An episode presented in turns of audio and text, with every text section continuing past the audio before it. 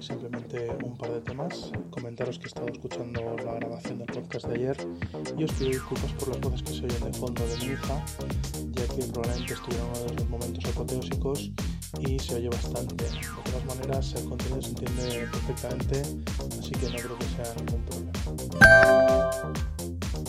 Eh, la nota que tenía para, para esta noche es básicamente eh, que Samsung ha detenido la actualización de Android Oreo a sus S8 y S8 Plus. De momento se desconoce a qué se debe este parón.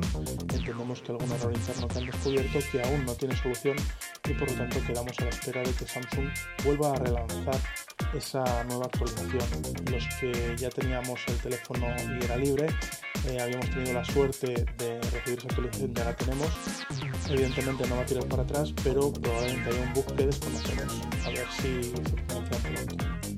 Nada más por esta noche, nos vemos en un próximo episodio. Buenas noches.